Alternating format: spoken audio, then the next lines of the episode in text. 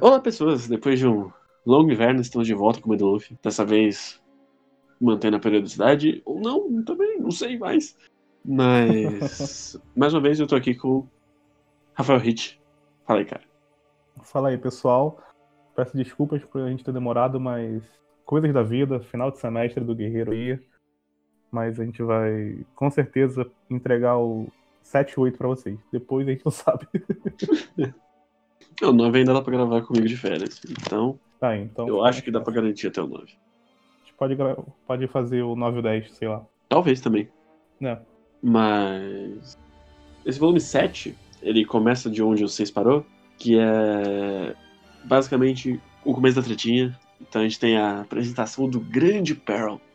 Eita, que personagem merda, puta que pariu. E é uma desgraça que ele dura meio volume, cara.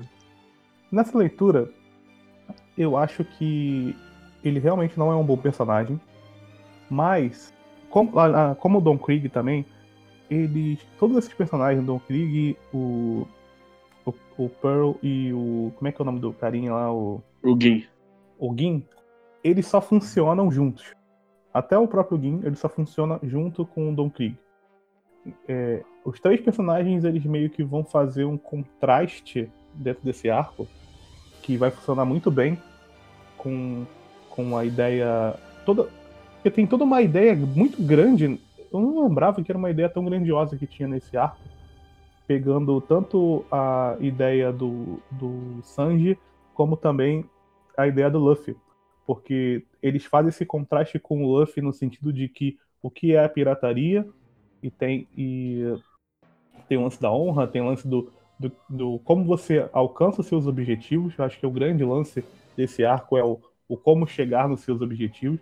É uma coisa bem oda, uma coisa bem grandiosa. Talvez seja a coisa até aqui seja a ideia mais grandiosa da coisa. Tipo, eu tenho um desejo e eu como é que eu faço para chegar lá no meu desejo?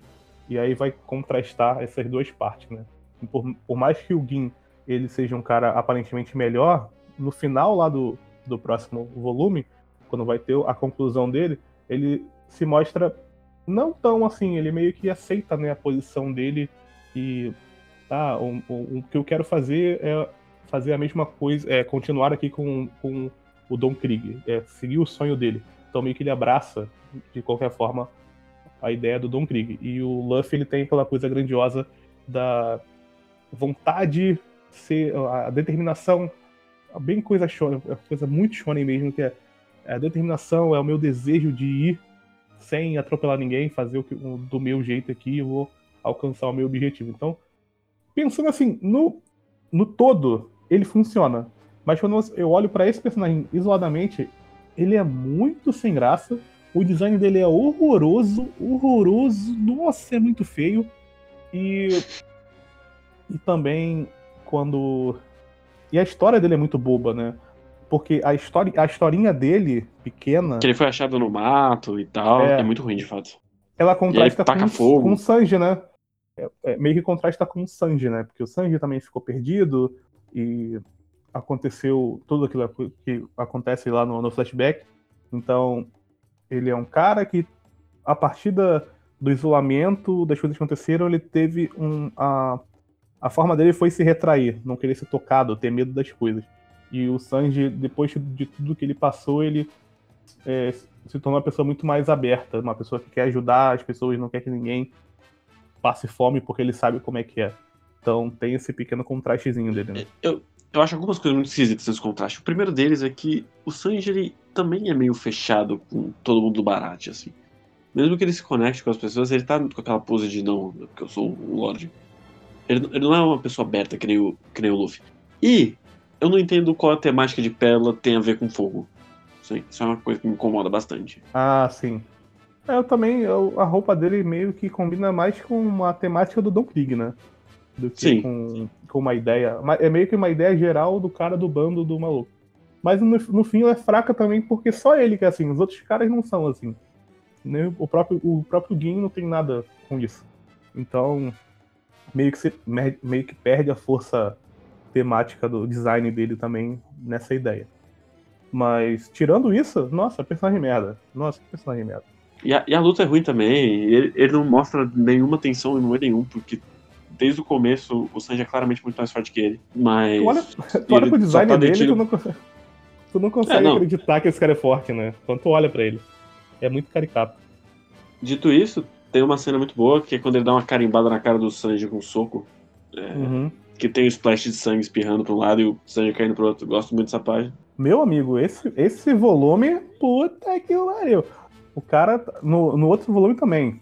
No outro volume tem uma, tem uma página dupla que é sacanagem. Mas nesse volume, eu acho que tem também uma página dupla, não tenho certeza, não lembro. Eu sei que no, no outro eu tenho certeza que tem. Mas esse não tem. Mas uh, todas as, as, movimentações do, do Luffy, principalmente, e do, do, do Sanji também, ele dando aquele, aqueles golpes dele meio de break, porra, é muito maneiro. Sim, ele tá claramente à vontade com esses dois personagens. Mais do que ele tava com. Até aqui, assim, muito mais. É, e os dois volumes, eles têm duas páginas duplas coloridas de abertura de capítulo que são maravilhosas também. Mas que não é realmente combate, assim. Ah, sim. É já, tá, já dá para perceber que o Oda já tava bem conceituado dentro da Jump, porque é muita página colorida. Nossa, é absurda a quantidade de página colorida que tem dentro desse volume. Sim, e uma coisa que eu gosto, que é, citando o Orifureta que a gente assistiu, ele sabe que na hora que você apaga o personagem é hora pra você botar o flashback. Não dois segundos depois que ele acorda. Ah, então, é legal o lance do flashback do Zoro, porque eu ultimamente principalmente por causa da vigilância sanitária, eu tenho assistido muita coisa, só coisa ruim, então tem sido um pouco problemático. E usar o flashback é realmente uma, um artifício fácil, no sentido de que você pode jogar ele em qualquer momento, mas fazer com que ele não soe como algo forçado para a situação é uma parada muito difícil. Você tem que esperar um momento bem certinho para encaixar aquela parada para que ela não soe, ah, Agora, agora que vai querer me explicar o que aconteceu? O que eu tô vendo agora? Isso, eu lembro quando eu lia Naruto, o ele acertava às vezes e ele errava às vezes. Eu acho que isso é o mais comum. Mas o Oda, até aqui, ele tem um controle diferenciado disso, porque, pelo menos até agora, nessa releitura, eu não senti em nenhum momento que o flashback foi encaixado na hora errada. Então, e esse do, do, do Sanji é no momento assim. É ali. Pá. É, é agora, eu... não tem outro espaço para colocar. Nem antes e depois. Na narrativa tinha que ser agora. Eu não gosto quando acaba o flashback, porque as pessoas estão. Porque soa como se ele estivesse contando as, o, que, o que aconteceu anteriormente. Sim, é meio que não... ele, ele, começa apagado e ele volta ajoelhado, chorando. É meio tipo. O Oda esqueceu de o personagem tava na hora de é, voltar? Eu... Isso eu achei estranho, porque eu acho que seria bem mais fluido se as pessoas já conhecessem essa história, as pessoas do Barat já conhecessem essa história. E fosse isso, o, o, o, que o Luffy não ficasse sem saber dessa história por um tempo.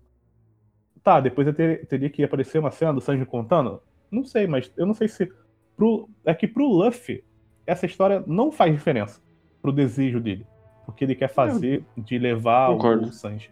Então, o Luffy saber, ah, tá, é só pra dizer que ele sabe, mas não funciona Mais muito. uma coisa que eu gosto é que são 40 páginas, basicamente, de flashback sem, sem ficar indo e voltando. Sim, não. Isso é, é, uma cagada muito grande, que muito, muito autor faz, de ficar indo, aí fica intercortando a ação com o passado, fica uma merda sempre é muito difícil fazer bem. Então eu prefiro que ele bote tudo junto. Sim, bem melhor. É uma coisa que, voltando para Ifureta, é uma coisa que ele faz.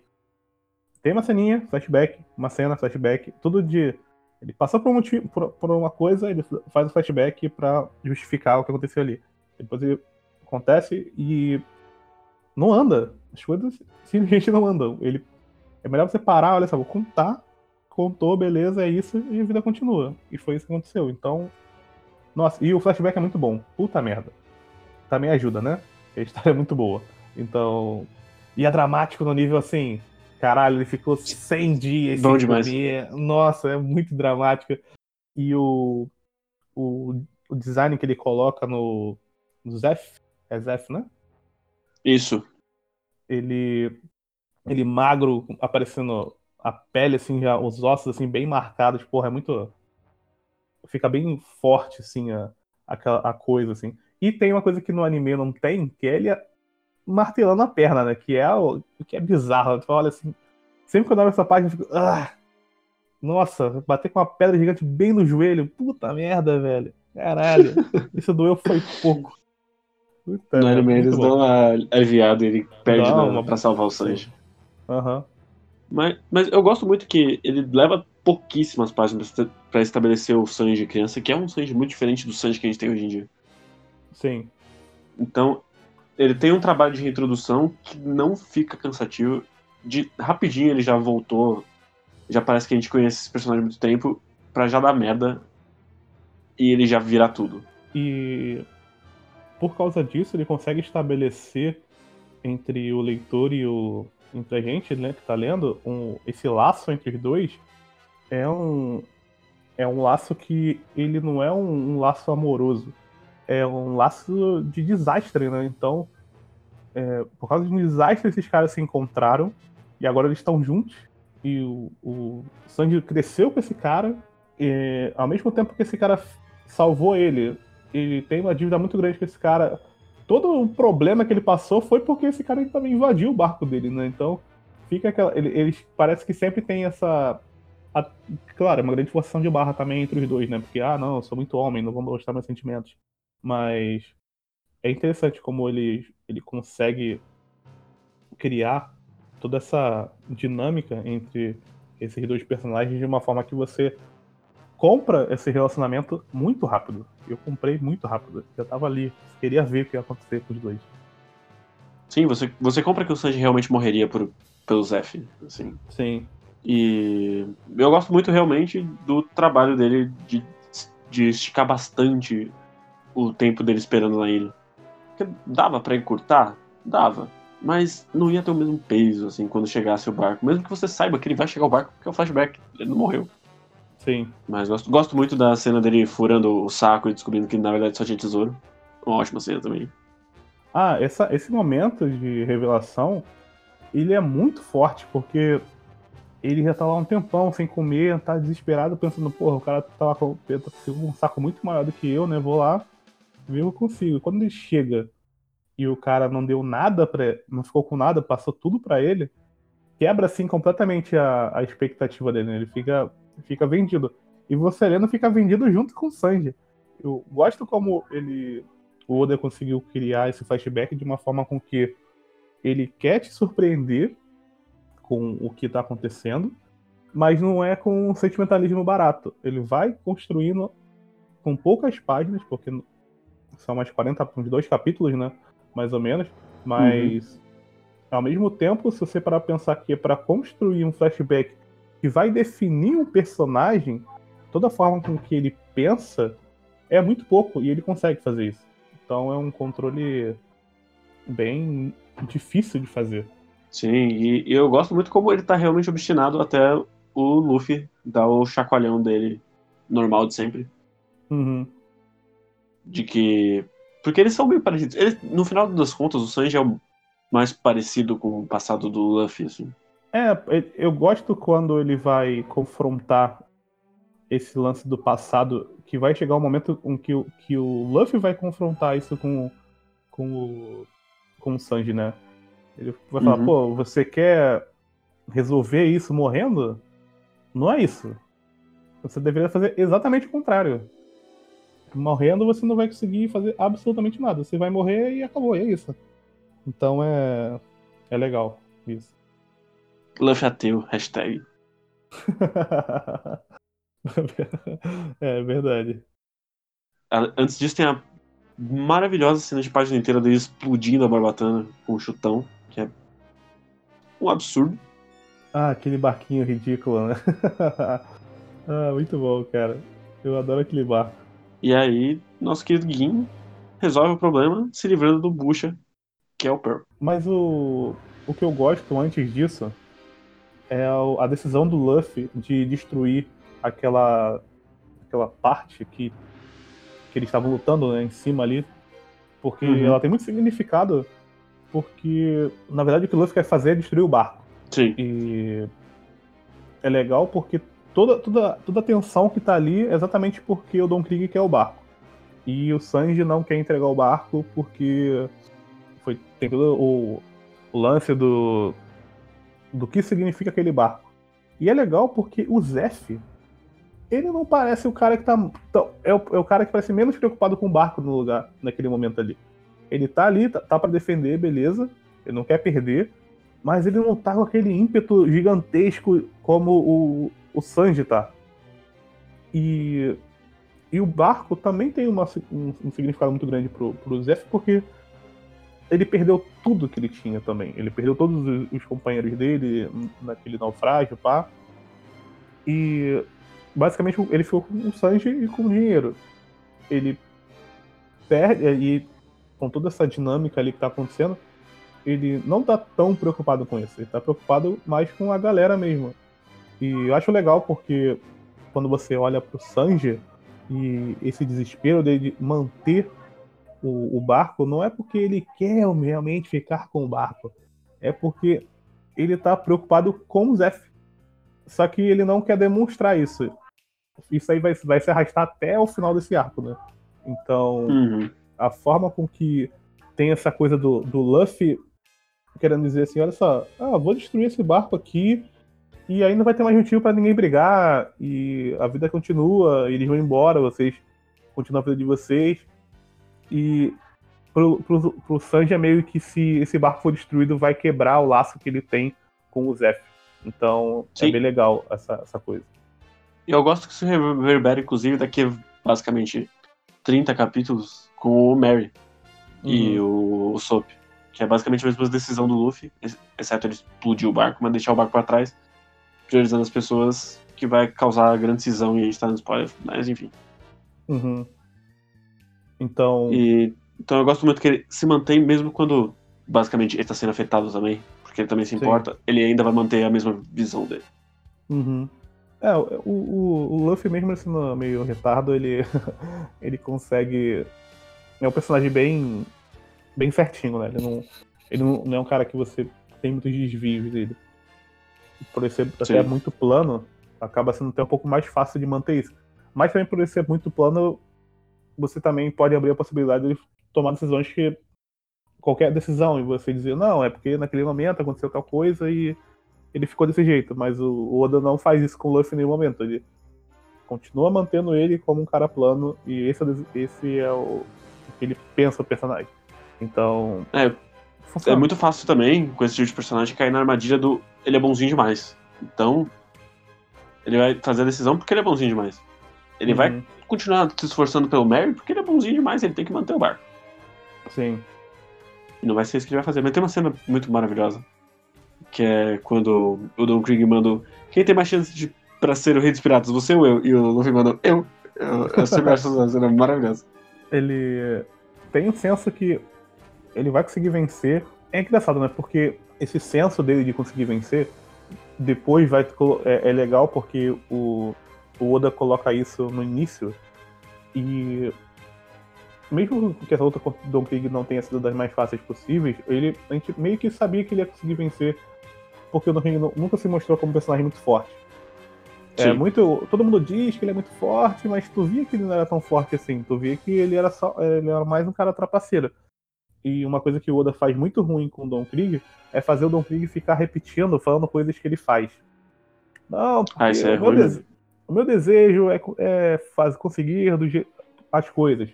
Se acontecer de se acontecer o jeito que eu vou, vou conseguir fazer, não importa. O importante é conseguir. E ele repete isso, repete, repete, repete durante várias vezes durante esses dois volumes. Então é uma coisa meio chata. Mas, ao mesmo tempo, isso dá para dá para ser relevado, de certa forma, vai ser importante para fazer o contraste com o Luffy. Então, quando tem Luffy lá, ele tá determinado para vencer, é meio como se uh, o desejo do, do Don Krieg não fizesse com que o Luffy respeitasse o Don Krieg enquanto um pirata. Então, ele. Vou vencer você, não importa o que você faça suas trapaças. Eu vou conseguir te vencer. tem toda essa coisa também, né? É uma coisa meio boba até. Sim, meio, meio shonen de porrada, mas funciona. Sim, aí dito isso, eu tenho alguns sentimentos. O primeiro é que, pelo menos, seja porque ele é um bosta, seja porque não, o Don Krieg é o vilão mais odiável até aqui, fácil. Sim. Mas eu acho meio triste que o personagem inimigo trapaceiro foi descartado com um inimigo tão bostão já logo de cara, assim. Que sempre é um conceito bom. E. Ah, Don Krieg, né? É, ele, enquanto. Ele, ele meio. Não sei se o Oda tá querendo dizer isso, mas a, a interpretação que eu faço é que aparentemente ele quer dizer que trapaceiros não conseguem chegar muito longe. Por mais que ele por um tempo consiga se estabelecer, conseguir coisas, mas em algum momento ele vai se dar mal e ele não é tão e eles não são tão importantes quanto, quanto eles pensam que eles acham que eles são. Então, me parece que ele tá querendo colocar algo nesse nesse nível assim. Tanto que depois não vai ter a, a força dos outros personagens não tem um personagem assim que é, se aproveita tanto desse tipo de coisa como foi com Don Krieg. Até sinto falta um pouco de um pirata pirata mesmo, de verdade. No, na ideia da, da coisa, né? Mas, enfim, é a ideia dele. E eu tô com uma página que é aberta que eu gosto muito, que é a página das encaradas para começar as lutas. E aí, tipo, tem o Sanji com o Gin, eles estão próximos, e na, na, mesmo, na página seguinte tá o, o Luffy com o Don Krieg e tem o Marcia para os dois. Então eu, eu gosto dessa, desse paralelo, assim, entre as duas lutas. Ah, sim, é, realmente. Como, essa... como tem o respeito de um lado e não do outro. Sim. É, é, é interessante porque quando o Gin, por mais que a ideia dele no final tenha sido diferente, mas ele, ele é o único cara dentro do, dos vilões, ele, ele tem realmente um arco, né? Ele chega lá, Sim. ele tá com um problema, o Sanji resolve o problema dele, ele arruma um, a parada lá com o Don Krieg lá pra ajudar ele e o Don Krieg engana e aí depois ele tenta lutar com, contra o Sanji. E o Sanji. Ele vence o Sanji, de certa forma, por um tempo. Porque até porque o Sanji é todo arrebentado. E aí ele entra em, em numa briga, né? Negação. Com, é, negação. Porque ele não, não consegue matar um cara. E aí tem toda aquela coisa expositiva de novo. Que não, o Gin ele era um demônio que matava todo mundo para o Don Krieg. Ah, eu entendi, Oda. Não precisa repetir 50 vezes. Mas ele repete. Então, esse arco desse personagem é interessante, mas ele só funciona porque ele olha pro Don Krieg sempre. Então, o Don Krieg precisa existir nesse arco, infelizmente. Senão, não faria, esse personagem não faria sentido. Sim, mas só um momento de parabéns, Oda, que essa luta é muito boa. Puta que pariu. E ela é curtinha e boa demais. Talvez a melhor luta do volume, inclusive. Ah, sim, eu concordo. Do volume não, da, do arco, inclusive. Eu acho ela melhor que a luta do Don Krieg. Eu não sei, eu acho que a do Don Krieg tem, tem, tem os, os desenhos que eu, mais, que eu mais gosto. Mas são do volume. No próximo volume. Que são, sim. são algumas páginas que o Luffy ele faz umas paradas maneiras. Mas pensando no Sanji, realmente é, é uma, uma coisa legal. Até acho que é o, o capítulo que fecha esse volume, ele tem uma página colorida bem legal, que é quando o, o Gin tá, tá com, o, com o sangue no chão e ele tá girando aquela. Eu não sei que é ameaça. Eu não, esse, é o penúltimo, esse é o penúltimo é capítulo. É o penúltimo? Então, uhum. ele tá girando. Ele, a arma dele realmente eu não consigo entender. Mas ele tá girando tipo uma massa e ele tá pra explodir a cabeça do, do do, do Sanji. Sanji, mas ele não faz isso, mas é uma página colorida bem bonita. É, ele não faz isso porque o Sanji cospe o cigarro nele e consegue escapar. Uhum. Que inclusive é a única vez que o cigarro do Sanji é utilizado pra alguma coisa. além de estilo. Sim. Mas no meio disso a gente tem a primeira votação de popularidade ali. Com, ah, é? surpreendentemente, a Kuina no top 10. Ah, aqui tava muito no início, né? Eu, eu até, até entendo. Não concordo nem um pouco, mas eu entendo. A galera e eu acho engraçado que o, o Shanks fica em terceiro, assim, no, no top 10.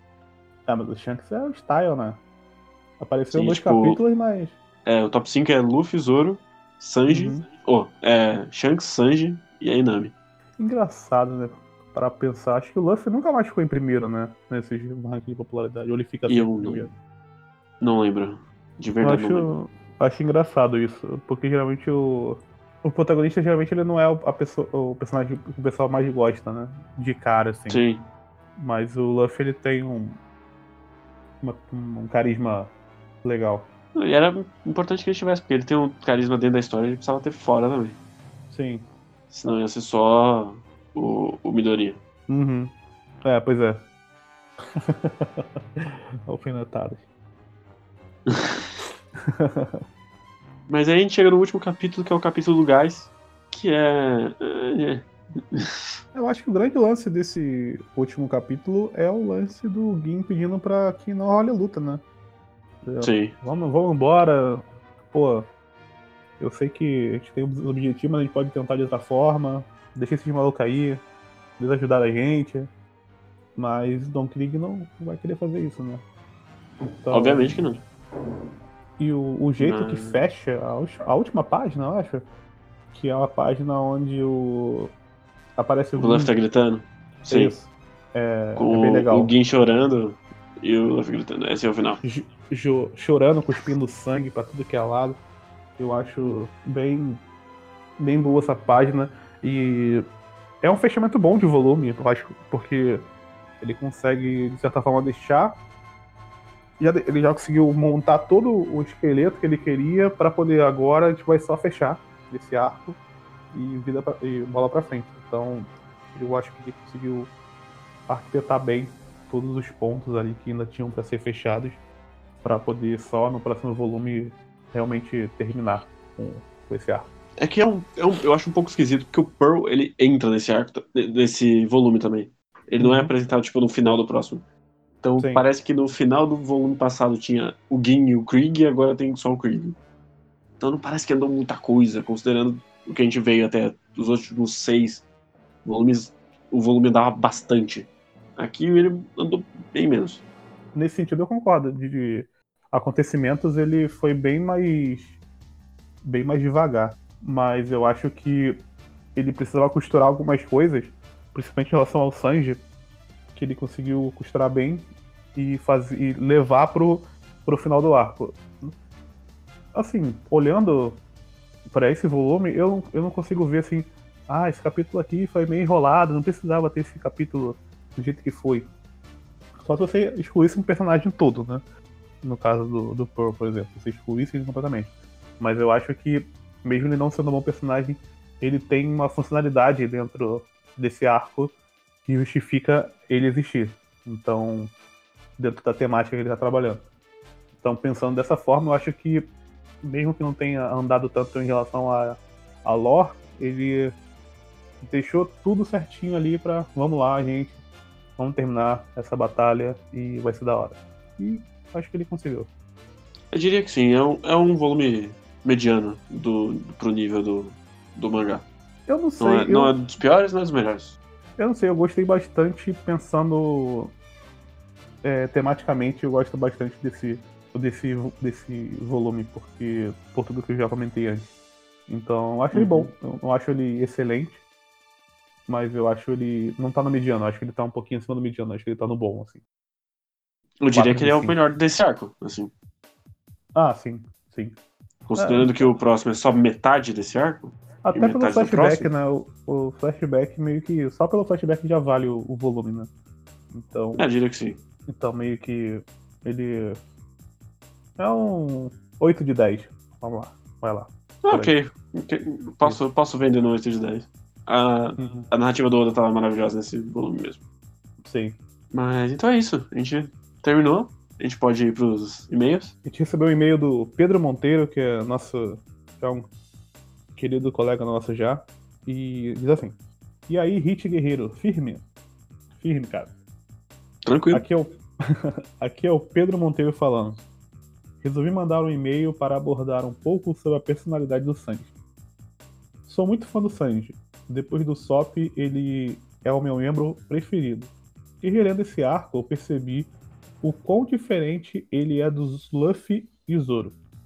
É, meio que você já disse que tu acha ele meio parecido com o Luffy, né? Mas vamos lá. Uhum. Infe- Infelizmente, depois que ele entra no bando, essas características que o diferenciam do Luffy e Zoro vão se perdendo um pouco. Até porque os três acabam ganhando muito destaque durante o resto da aventura por suas capacidades físicas. Fazendo os fãs apelidarem os três com a alcunha de trio monstro. É verdade. Criando assim Acho uma que riva- a própria história não chama ele de trio monstro também? Hum, Não lembro, mas eu acho que sim. Criando assim uma rivalidade em especial com Zoro. Rivalidade essa que até mesmo já foi motivo temático de arco, o Little Garden. E por todos esses motivos que eu citei, a tendência natural foi ver o Sanji como alguém muito parecido com o Luffy e Zoro. E isso não é verdade. Esse volume 7 retrata o Sanji como alguém que, acima de tudo, acredita no valor do sacrifício. Ao analisar a situação em que estava e perceber que o Zef corria risco de vida, ele automaticamente se retraiu e parou de atacar os inimigos. Ele tinha em mente que o Zef ter arriscado a sua vida para salvar quando era criança, ele deveria fazer o mesmo. E nesse momento, teve um quadro muito marcante do Luffy questionando essa filosofia do Sanji. Até porque o Luffy também foi salvo pelos Shanks quando criança, mas diferente do Sanji, não concordava com essa filosofia do sacrifício. Dito isso, é importante notar que esse contraste entre ambos não é levado muito adiante. O Oda apresenta, mostra que existe diferença entre ambos os personagens e segue com a história. O que eu acho bacana é que recentemente houve um arco que voltou a retomar essa diferença entre ambos, que é o arco do Holy Cake Island.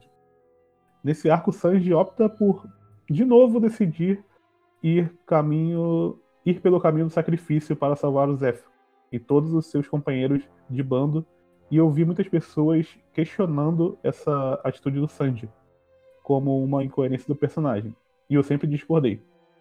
Esse volume é prova viva que esse contraste entre Sanji e Luffy, e por associação Zoro, sempre esteve na história.